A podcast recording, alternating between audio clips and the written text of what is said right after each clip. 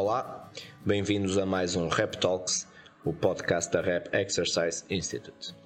O meu nome é David e hoje trago-vos um podcast acerca da temática de treino funcional, nomeadamente uma análise ao meu último artigo, Functional Circus. Importa desde já esclarecer que este artigo não pretende ser uma crítica aberta a qualquer tipo de método ou metodologia de treino, mas sim uma análise crítica, contextualizada e baseada em evidência científica acerca daquilo que o treino funcional haveria de ser e não aquilo que normalmente encontramos pelas salas de exercício por esse mundo fora e também, obviamente, nas redes sociais e plataformas digitais como, por exemplo, o YouTube. O treino funcional surgiu há pouco mais de duas décadas e foi ganhando o seu espaço e a sua importância no mundo do fitness. Neste momento é praticado nos quatro cantos do mundo e é um sinónimo de uma prática salutar de exercício físico. Também as grandes autoridades do fitness, como por exemplo o ACSM, colocam o treino funcional ou modalidades ditas funcionais como estando presente anualmente nos seus guidelines para o exercício físico. Foi popularizado por Gary Gray e Juan Carlos Santana, e este último definiu no seu livro que treino funcional seria o desenvolvimento da força funcional específica para uma dada atividade. Sendo que, se um exercício possui especificidade biomecânica, consegue ser realizado sem dor, consegue ser realizado com uma execução correta e melhora a qualidade do movimento semana para semana, então é considerado um exercício funcional. Ora, daqui podemos ver facilmente que o autor considera que o principal princípio do treino associado a esta metodologia será o princípio da especificidade. Ora, o autor vai ainda mais longe, afirmando que quanto mais um exercício simular a atividade em causa, mais específico e funcional ele é. Ora, daqui surgem logo duas questões. A primeira, e partindo já desta última frase desta última definição do Rui Carlos Santana, de que quanto mais um exercício simular a atividade em causa, mais específico e funcional é. Ora, o autor com isto quererá dizer que se eu quiser simular uma corrida, eu vou correr. Depois, o que aconteceu com isto? Começou a aparecer as corridas com trenó, as corridas com paraquedas e continuou, ou continuou-se a pensar que por estar a correr, apesar de ter um trenó à frente, logo o corpo inclinado para a frente, ou um paraquedas atrás a provocar maior atrito, que seriam iguais porque o atleta estaria a correr. Ora, de facto, a ciência apontou desde já que não. Portanto, correr com um trenó ou correr com paraquedas tem as suas implicações biomecânicas. Ora, se isso para o comum dos nossos alunos, para o comum dos mortais, irá tirar irá ter uma importância fundamental? Provavelmente não. Agora, se for um atleta onde a técnica será fundamental para a sua prestação, aí provavelmente não será a melhor, eh, o melhor método a utilizar, pelo menos esta, com esta com este, com este querer de que se correr com o trenó vai melhorar a sua marca poderá incorrer numa, num declínio da sua prestação técnica e, com isso, sim, perder em termos de, de performance ou, quem sabe, até aumentar o seu índice de lesão. Também foi feito um estudo com jogadores de beisebol, onde no aquecimento colocavam uma espécie de uns donuts, uns, uns pesos na ponta do, do bastão e aqueciam com os, esses tais donuts. Ora, os próprios atletas acreditavam que, por treinar com esse peso extra ou até mesmo com um bastão mais pesado, por na altura do jogo de ir para a sua posição e bater com taco mais leve, porque não teria esse peso extra, que conseguiriam obter uma melhor prestação. Ora, mais uma vez, o que é que a ciência nos mostrou? Que de facto havia um declínio das suas prestações. Porquê? Porque o, tudo neste desporto, neste caso o beisebol, não é só uma questão de força de bater forte, mas sim bater no sítio certo, no momento exato. Ora, treinar com um bastão mais pesado ou seja pelo bastão todo em si, seja pelos donuts na sua ponta, fazia com que o atleta, no momento da partida onde iria bater a bola, não acertava nem no timing, nem no local correto. Portanto, havia uma maior vibração do bastão que depois se refletia na, na, nos seus membros, ou seja, poderia incorrer num aumento do índice de lesão e também a prestação ao nível da batida, da atacada, seria eh, também pior.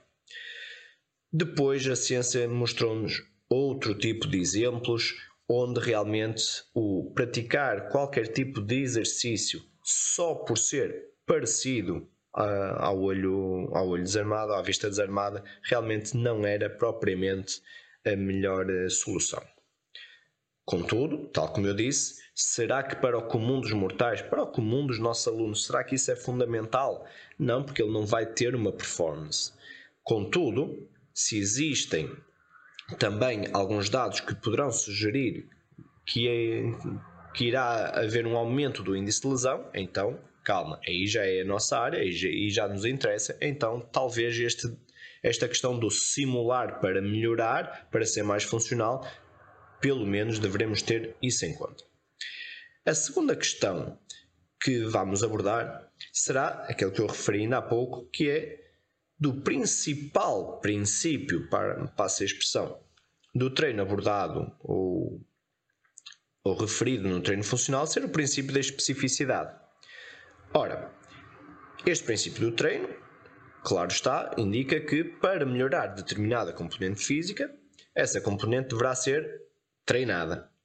Portanto, sim, obviamente que é um princípio importante na nossa prática. Ou seja, nós para melhorar realmente determinada componente, determinada capacidade condicional ou coordenativa, teremos de a treinar. Contudo, reparem, hum, em termos da manipulação das variáveis que nós iremos realizar no processo de treino, para melhorar este tipo de componentes, será as variáveis volume, intensidade, ou seja, a dose do exercício. O treino funcional implica duas coisas: ser parecido, simular, e depois dar carga, dar uma dose ao nível de componente física que quer eh, ver treinada. Contudo, está-se a esquecer, a meu ver, do principal princípio que deverá ser a nossa atuação, que é o princípio da individualidade.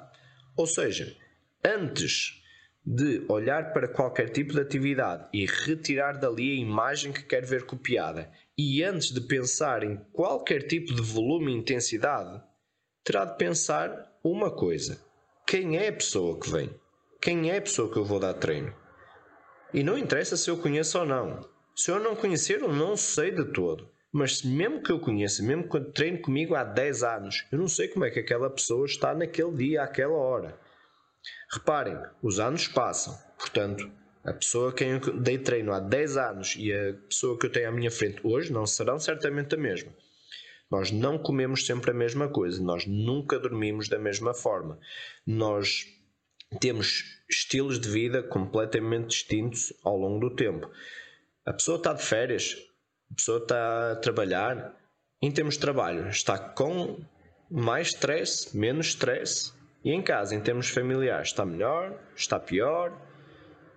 E existem inúmeras condicionantes que poderão influenciar a prestação de um dos nossos alunos e mesmo de um atleta no treino. Portanto, antes de pensarmos em vamos imitar e vamos imitar com este volume e intensidade, devemos de primeiramente pensar quem é a pessoa, quem é que vai chegar aqui hoje, como é que ele está. Então, o principal princípio que nós devemos ter em causa será o princípio da individualidade, ou seja, qual a necessidade e qual a disponibilidade do sistema neuromuscular articular da pessoa a quem eu vou dar treino. Portanto, Visto este, estes dois, estas duas questões, ou seja, será que o imitar é ser funcional? De facto, a ciência provou-nos que não. E a segunda, de o principal princípio ser o da especificidade, onde provavelmente chegarão à mesma conclusão que eu, que é não, o principal princípio será o da individualidade. Eu uh, de seguida no meu artigo coloquei outras três questões.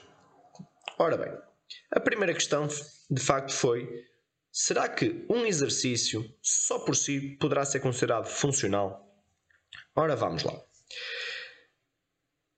O que é que são exercícios funcionais? Normalmente, exercícios funcionais nós depressa associamos a burpees, flexões, agachamentos, saltar para caixas, sacudir cordas, utilizar plataformas instáveis, TRX, BOSUS, bolas suíças, bolas medicinais, wall ball, slam ball, entre outras coisas. Ora, a nossa noção, e foi a noção que eh, foi popularizada pelos seus criadores e dinamizadores, foi de que realmente o treino funcional seria ou haveria uma substituição das máquinas guiadas, que era aquilo que existia mais nas salas de musculação na altura em que foi criado, e realmente haveria de ser exercício feito com peso do corpo ou uma carga extra, mas acima de tudo de uma forma livre, portanto não haver nada a restringir a execução, e normalmente ser realizado ou executado de forma balística e por vezes, ou neste caso, numa perspectiva mais dos nossos dias, além de ser de forma balística, é com altas cargas. Ora, lembram-se que eu falei ainda há pouco que treino funcional, ao basear-se no princípio da especificidade, iria estar uh, a mexer nas variáveis intensidade e volume. Ora, se o volume sobe, a intensidade deverá descer, e se a intensidade subir, o volume deverá descer. E neste caso, aquilo que temos visto, e vocês haverão de concordar comigo, é que aquilo que tem havido nas salas de exercício, hoje em dia, nomeadamente nas práticas mais correntes, será um aumento das duas eh, variáveis, ou seja, mais volume e mais intensidade. Ora, o que é em que é que isso resultou? Realmente num aumento da taxa de lesão em ginásios, nomeadamente em atividades ditas funcionais, como por exemplo o crossfit. Nada contra o crossfit, não está isso em causa, mas sim é uma estatística que devemos de interpretá-la. Portanto, não será a modalidade que será má, mas sim a modalidade está a ser mal executada pelos seus profissionais. E nisso teremos de dar o braço a torcer, porque uma taxa de lesão a chegar perto dos 75%, ora, não é bom para ninguém. Ora, será então que, por ser realizado ou com o peso do corpo, ou com uma carga externa, mas que não haja uma restrição de movimento, será só por aí que um exercício poderá ser considerado funcional? Ora, a meu ver, não. E porquê? Porque isso significa que o exercício é que vai comandar o processo de treino. Ou seja, mais uma vez, se eu considerar que o principal princípio do treino que eu deverei ter em conta será o princípio da individualidade, ora, se eu considerar que o exercício é que é funcional, ora, estarei já a descurar o princípio da individualidade, porque já estou a pôr a pessoa, o praticante, o aluno, o atleta, seja o que for, estou a considerá-lo já num segundo plano, porque o primeiro passou a ser o exercício. Ora, eu não devo colocar primeiro o exercício, porque significa que eu não quero saber quem é que vem ao treino, quem é que vai treinar comigo. Significa que eu só quero naquele treino fazer burpees, agachamentos, sacudir umas cordas e tirar umas bolas contra a parede. Quem é que vai aparecer? Não me interessa. Quero fazer os burpees, os saltos. Não faz sentido. Se somos personal trainer, não somos exercise performers, digo eu. Ora, a segunda questão que eu levantei será: se existem exercícios funcionais, o que é que os distingue dos outros? Ora, realmente, se podemos dizer existem exercícios funcionais, eu posso dizer que sim, e não me estou a contradizer. Ora, ainda agora eu disse que um exercício por si só poderá ser considerado funcional? Não. Agora, Poderá um exercício ser funcional? Sim. Como? Então, como é que será esta, esta mudança de posição? Como é que eu vou justificar? Simples. Um exercício poderá ser funcional? Sim. Como? Se servir o princípio da individualidade. Ou seja, quem é que está aqui, vou adaptar a ele e vou de encontro aos seus objetivos. Ora, venham comigo. O termo funcional vem da palavra função. E um treino, um exercício dito funcional, significa que quer melhorar determinada função. Mas em quem? Ora, determinada função de quem? Do praticante. Simples. Então, o exercício funcional visa melhorar determinada função da pessoa que eu vou ter à minha frente. Então, isso será uma definição melhor acerca do que será treino funcional. A melhoria da função do praticante naquele dia, àquela hora. Agora, surge aqui um problema. Normalmente, os treinos já vão prescritos. E prescrição significa, pela análise da palavra, pré-inscrição. Portanto, é uma escrita a priori. Portanto, significa que quando a pessoa chega lá, e por mais que eu diga que estou a aplicar o princípio da individualidade, se a pessoa chegar ao treino e o treino já estiver todo esquematizado e eu seguir aquilo como se fosse uma palavra divina, significa que já estou a descurar novamente esse princípio. Portanto, não significa também que nós não levemos nada para o treino, mas, como costumávamos dizer na rap, vamos levar o treino escrito a lápis. Pelo menos isso. Pronto a ser alterado a qualquer momento, seja no início, seja no meio, seja no final. Ora, a partir do momento em que o treino já não vai pré-escrito e o treino é construído ao longo do, do processo de treino, ao longo da sessão de treino, significa que eu vou realmente estimular a melhoria das capacidades coordenativas ou condicionais daquela pessoa vou de encontro aos seus objetivos. Vamos comparar as duas versões que poderão existir. A versão que eu considero ser a visão tradicional eh, e usual do treino funcional e a visão que eu considero ser a mais salutar para a nossa prática. Ora, na visão tradicional e usual do treino funcional, aquilo que eu vejo é isto. O treinador diz: Eu quero melhorar a função do sistema neuromuscular articular do praticante em determinado gesto. Ora, este exercício imita o gesto que eu quero melhorar. Logo, o exercício vai melhorar a função. Quero melhorar a função em determinado gesto, escolhe um exercício que imita esse gesto, logo parte do princípio que o exercício vai melhorar a função. Mais uma vez, o que é que isto leva? Leva a que o foco esteja todo no exercício. E isso não será o mais salutar. Significa que o praticante está em segundo plano. Então reparem, vamos contrapor com a minha visão. Eu quero melhorar a função do sistema neuromuscular articular do meu praticante em determinado gesto. Até aqui, tudo igual. Agora, o praticante, nomeadamente o seu sistema neuromuscular articular, demonstra-me determinada disponibilidade e oportunidade de estimulação. Logo, eu vou construir um determinado exercício baseado nessa mesma disponibilidade e oportunidade. Ora, reparem só, não é uma alteração puramente semântica, é uma alteração da minha intenção e da minha prioridade. No exemplo que eu dei anterior, o exercício seria o foco principal, seria a estrela do treino. Eu quero melhorar o, a performance do meu atleta ou do meu praticante, do meu, do meu cliente a fazer, sei lá, um, flexões. Ele vai entrar para a polícia e tem de fazer X flexões, não interessa o número. Então, o que é que o, a visão usual do treino funcional diz: ora, se ele quer fazer flexões, é simples, vai fazer flexões, vai para o chão e sim, arrebima ao malho. E, por isso, ele vai melhorar.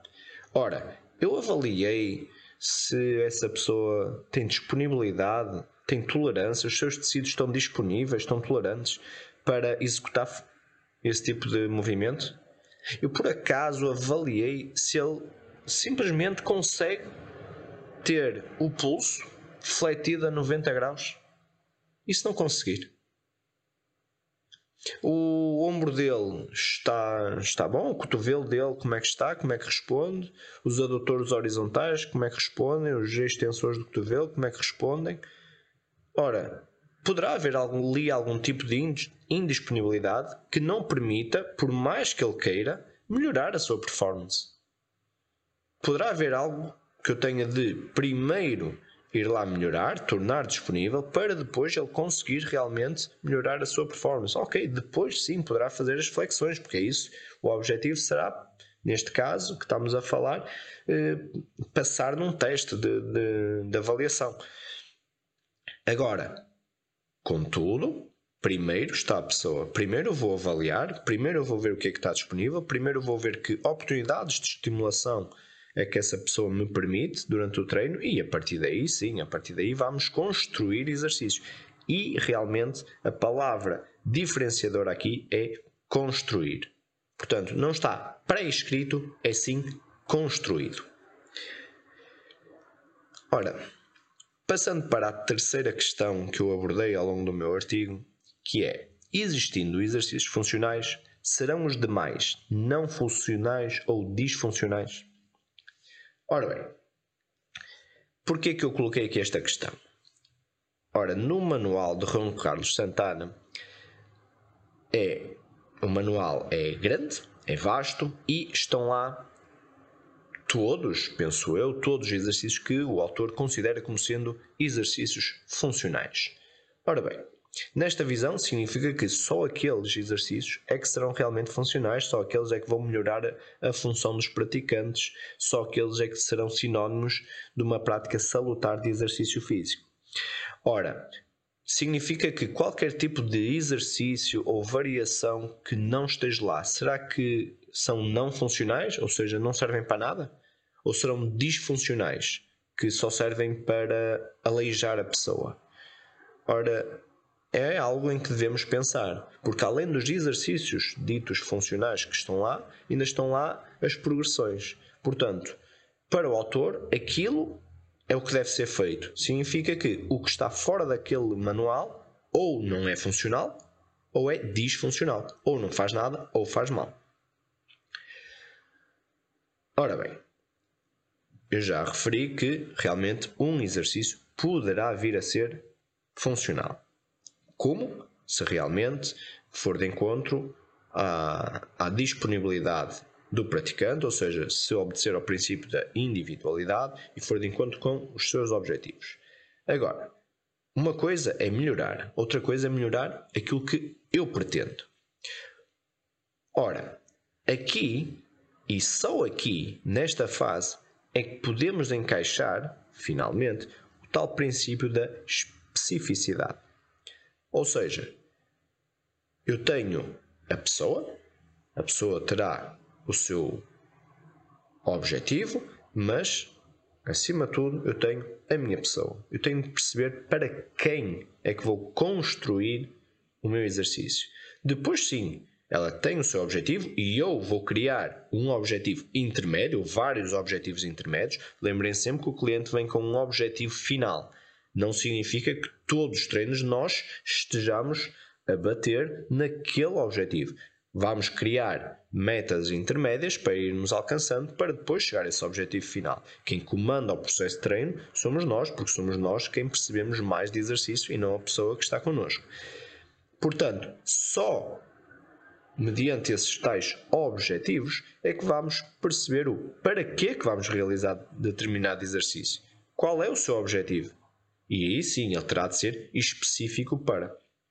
Ora, recorrendo ao, ao exemplo que eu estava a dar ainda há pouco, ora bem, se eu tenho alguém que vai fazer um teste de flexões de braços para entrar, por exemplo, para uma, para uma guarda e eh, eu vou colocá-lo a fazer agachamentos, ora bem, isto aqui não é específico, o exercício pode estar todo certo, pode estar ao nível dos ângulos, do perfil de resistência, pode estar tudo certo. Agora, o que é que o agachamento vai implicar na melhoria da força dele para realizar eh, as flexões de braços? Ora, nada.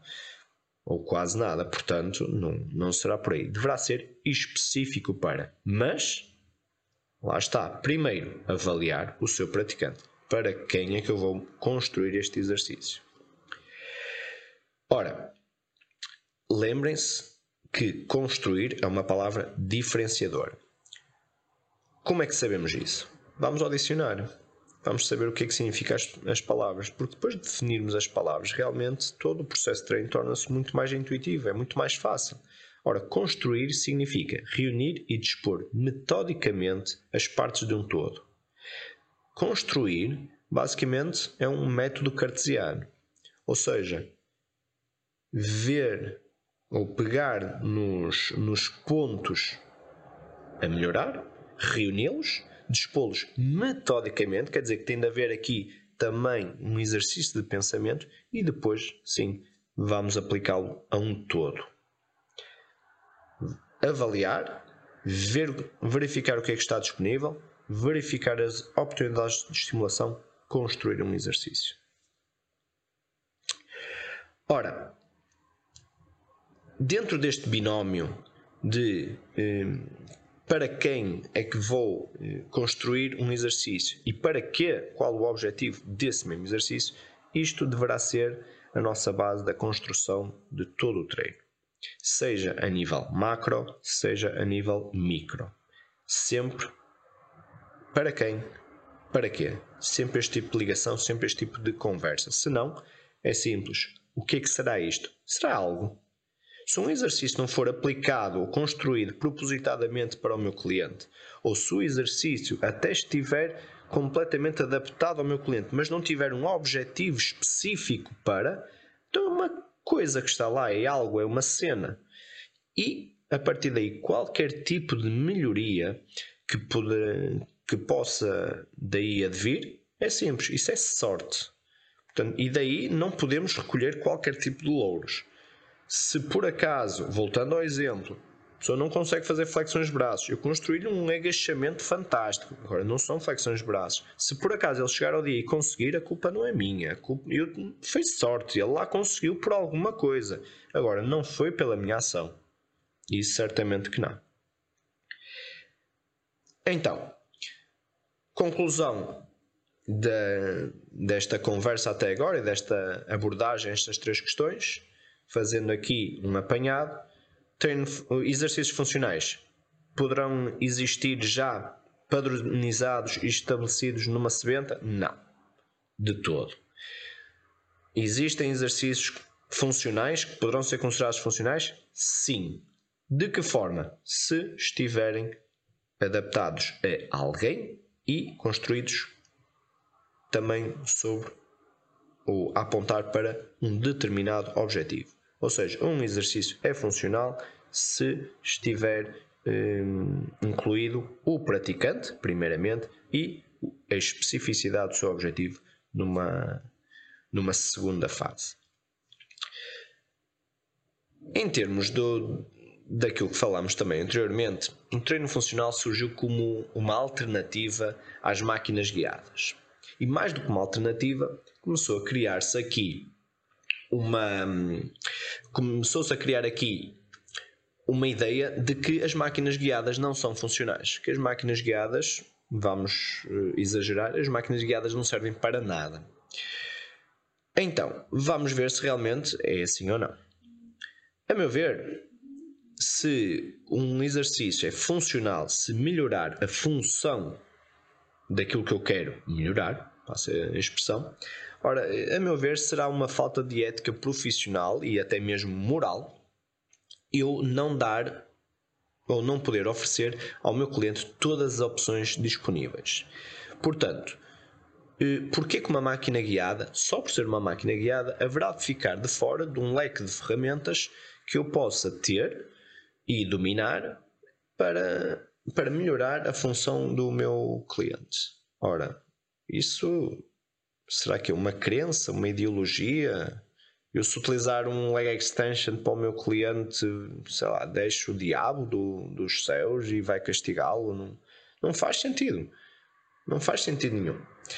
Ora, a meu ver, foram os próprios profissionais ou pseudo-profissionais que realmente começaram a desvirtuar a ideia de, desta metodologia de treino.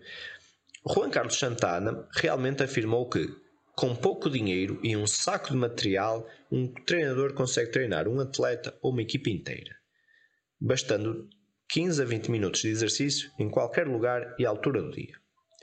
Ora, a meu ver, aquilo que estas duas afirmações eh, pretendem é dar vida realmente à expressão migalhas é pão. Ou seja, se eu não tenho muito, treino com pouco. Eu não tenho uma hora para treinar, treino meia hora, 20 minutos, 15 minutos. Pouco é melhor que nada. 0,1 é melhor do que zero. Portanto, aquilo que o Juan Carlos Santana quereria afirmar com, com isto tudo seria realmente que, ok, basta, ou mesmo com pouca coisa, consegues fazer muito. Agora, a mensagem realmente foi deturpada e de repente já não se pode utilizar máquinas, porque os exercícios têm de ser feitos sem restrições, de, atualmente têm de ser feitos sem restrições, balísticos e com cargas elevadas, portanto, volume e intensidade lá para cima, e realmente aquilo que nós vemos, e desculpem, é um setor pejado de profissionais desqualificados e números de circo. E atenção, e isto aqui nem pode ser, isto está escrito no artigo e realmente não poderá ser apontado como uma crítica, até porque é o próprio Juan Carlos Santana que o afirma. Portanto, mesmo, reparem, mesmo o título do artigo Functional Circus, que eu inicialmente afirmei e realmente não é uma crítica ao treino funcional, eu não tenho qualquer problema com o treino funcional, aliás, eu advogo o treino funcional, porque não há outro tipo de treino. O resto é uma cena. Portanto, existe treino funcional? Sim, eu, eu defendo, eu defendo. Só haverá de haver treino funcional. Não é preciso vir nem o Gary Gray, nem o Juan Carlos Santana dizer isso. Só há um tipo de treino. É funcional, tem de ser adaptado à pessoa e tem de ter em conta um objetivo específico eh, que eu vou estabelecer para essa pessoa.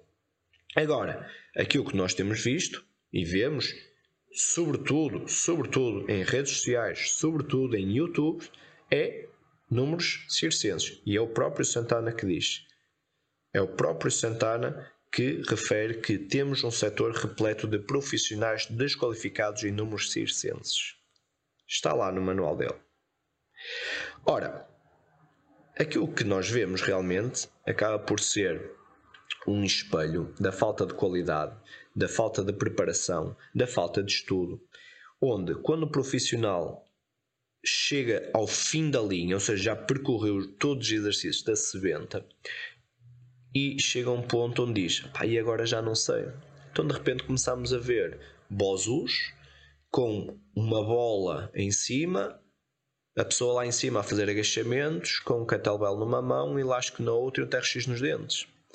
Portanto, começamos a ver realmente números circos e, e realmente não abona a favor de uma, de uma modalidade eh, de um setor que se quer dizer como estando pertencente ao setor da saúde. Voltando, eh, ou fechando aqui este parênteses e voltando a esta, a esta dicotomia de exercício funcional é sem restrições ou pode ser feito em máquinas guiadas. Então, o que é que a ciência nos, nos trouxe? Realmente, a ciência mostrou-nos, e vou-vos dar aqui dois exemplos que cito no artigo, eh, o banco de hiperextensão lombar. Ora, o banco de hiperextensão lombar, que é mal apelidado como banco de hiperextensão lombar, portanto, hiperextensão significa ir além do máximo. Portanto, eu se avalio a pessoa e sei qual é o máximo da sua extensão, eu não a deixo ir para além desse máximo, portanto é um banco de extensão lombar. O hiper será ali um pouco sensacionalista. Mas talvez esse hiper tenha levado a que esse banco tenha desaparecido durante algum tempo das salas de exercício. Porque era considerado como sendo um nefasto para a saúde de, dos praticantes, ou seja, seria lá que eles se iriam aleijar. Ora, aquilo que a ciência nos tem demonstrado é que não Bem pelo contrário, tem, eh, promove o aumento da força dos tensores da coluna e a diminuição da sintomatologia num quadro de dor lombar crónica. Portanto, o tal banco de extensão lombar deverá, deverá ser utilizado num quadro de melhoria de, de em, em termos de quadro de dor lombar crónica ou em termos de melhoria dos tensores da coluna. Portanto, eu tenho ali uma máquina e não vou utilizá-la porque é uma máquina, ora não faz sentido. E atenção, extensão lombar, não pensem só no banco romano, pensem em todas as máquinas onde têm lá as placas de peso, selecionam peso e fazem a extensão lombar. Todas as máquinas estão ligadas a aumento de força nos tensores, logo diminuição de sintomatologia no quadro de lombar crónica. Outra máquina que foi considerado um, um meio de deixar os nossos praticantes no, no ortopedista mais, mais próximo, leg extension. Extension foi abominado durante muito tempo. Contudo, aquilo que vemos e que a ciência nos traz é que, no caso de ruptura do ligamento cruzado anterior, é um exercício fundamental para a sua recuperação. Agora, deixem-me só fazer aqui uma parte acerca do leg extension. Ora, o leg extension, por norma, quando existe a extensão total do joelho, a sua, a sua roll down, a sua cam, existindo cam, vai diminuir a sua distância ao eixo, ou seja, vai diminuir o perfil de resistência, vai permitir que no, no, na extensão do joelho que existe uma diminuição da carga. Ora, aquilo que eu vejo, a alternativa do dito treino funcional a este tipo de, de exercício é estar sentado num banco ou com caneleiras ou com os halteres entre os dois pés, os dois pés a segurar um halter e realizar extensões do joelho. E o que é que isso, qual é a diferença aí? Ora, a diferença é que quando o joelho está fletido a 90 graus, a carga é zero. E quando o joelho está completamente estendido, a carga está no seu máximo. Por acaso, extensão máxima do joelho é a close back position do joelho. Ou seja, significa que é a posição do joelho onde devemos ter mais cuidado, onde a carga deverá ser mais baixa. E no dito exercício funcional é justamente ao contrário. Portanto, será uma máquina, um leg extension assim tão mau? Eu penso que não. Aliás, o que nós vemos hoje em dia, clínicas de fisioterapia a comprar pelo menos uma máquina, leg extension. Compram primeiro leg extension, só depois é que se tiver dinheiro vão comprar, por exemplo, um leg press. Mas o leg extension eles têm. E se não têm, fazem com resistência manual. Mas fundamental para recuperações do LCA. Portanto, Agora cada um fará o seu próprio juízo se realmente haverá ou não de utilizar este tipo de, de equipamentos. Ora, com isto tudo, aquilo que, que me apraz dizer é que realmente devemos ter aqui algum bom senso. Realmente, aquilo que deverá de haver é, acima de tudo, um estudo. É normal que haja sempre alguma preferência de nossa parte eu gosto mais de máquinas, eu gosto mais de pesos livres, eu gosto mais de trabalhar com cabos. Acima de tudo, aquilo que será mais importante nisto tudo será que, primeiro, consigamos conhecer as vantagens e desvantagens dos equipamentos que vamos utilizar. Se eu preferir algum em, em detrimento dos outros, até posso fazê-lo, mas eu tenho que conhecer os outros, porque nem sempre estará disponível, a não ser que seja o meu ginásio e eu atenda uma pessoa de cada vez, e assim eu sei que tenho sempre tudo livre. Agora, por mais que eu goste, por exemplo, de cabos, a polia nunca vai estar sempre disponível para mim quando eu estiver a dar um PT. Portanto, eu tenho de perceber que fazer um, uma elevação lateral com um cabo em baixo, vindo de baixo, é completamente distinto de fazer elevações laterais em pé com halteres. Ora, que tipo de alterações é que eu terei de fazer para ficar igual? Ora, já tenho de colocar a pessoa pelo menos a 45 graus, inclinado lateralmente. Portanto, é este tipo de conhecimento, este tipo de transfer, acima de tudo, que nós teremos de ter.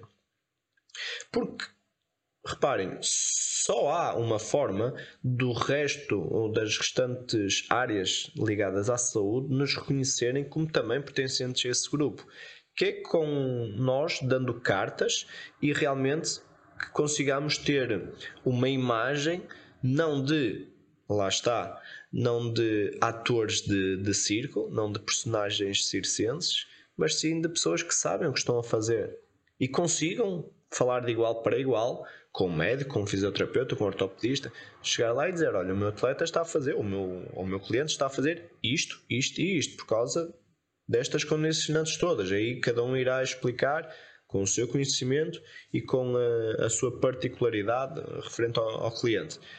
Mas este é o caminho. Portanto, o, aquilo que eu quero deixar aqui bem claro é que o que é, que é treino funcional? Treino funcional é um exercício que visa a melhoria do meu cliente, da função do meu cliente. Portanto, ele será o personagem principal. A pessoa que estiver à vossa frente será o personagem principal de toda a história. A partir daí existe uma avaliação. A partir da avaliação, vamos definir quais são as disponibilidades, quais são as oportunidades de estimulação. A partir daí, vamos colocar objetivos. A partir desses objetivos, vamos criar um, um exercício específico para esses objetivos. Só aqui é que entra a especificidade. E depois isto vai rolando, rolando, rolando e, e o processo de treino começa a decorrer naturalmente. Portanto, não vamos entrar aqui em guerras de o que é ser o pró-funcional, o contra-funcional. Eu sou a favor do treino funcional. Nós todos somos a favor do treino funcional. Eu não acredito que ninguém aqui que me esteja a ouvir que queira aleijar propositadamente o seu cliente, os seus alunos. Portanto, todos somos a favor do treino funcional. Agora, se considerem ou se considerarem que o treino funcional seja um exercícios realizados que não em máquinas, ok, tudo bem, não há problema nenhum. Contudo, lembrem-se do que eu disse, aprendam também a trabalhar em máquinas, a perceber em que é que poderão ter ali alguma vantagem, porque poderá surgir alguém que necessite e aí, se a melhor opção realmente for a máquina, será uma falta de ética e uma falta de, hum, de profissionalismo se vocês não o colocarem lá somente, somente por crenças. Portanto, construamos exercícios client fit, coloquemos ou peguemos nos prós da metodologia, apliquemos com conhecimento. Não existem fórmulas mágicas, Portanto, tudo depende de nós, do nosso conhecimento, do nosso saber, mas acima de tudo, da pessoa que temos à nossa frente. Ora, chegamos então ao fim. Espero que tenha elucidado um pouco acerca desta temática, às vezes tão polémica. Resta-me realizar, eh, desejar-vos bons estudos e bons treinos. Até breve.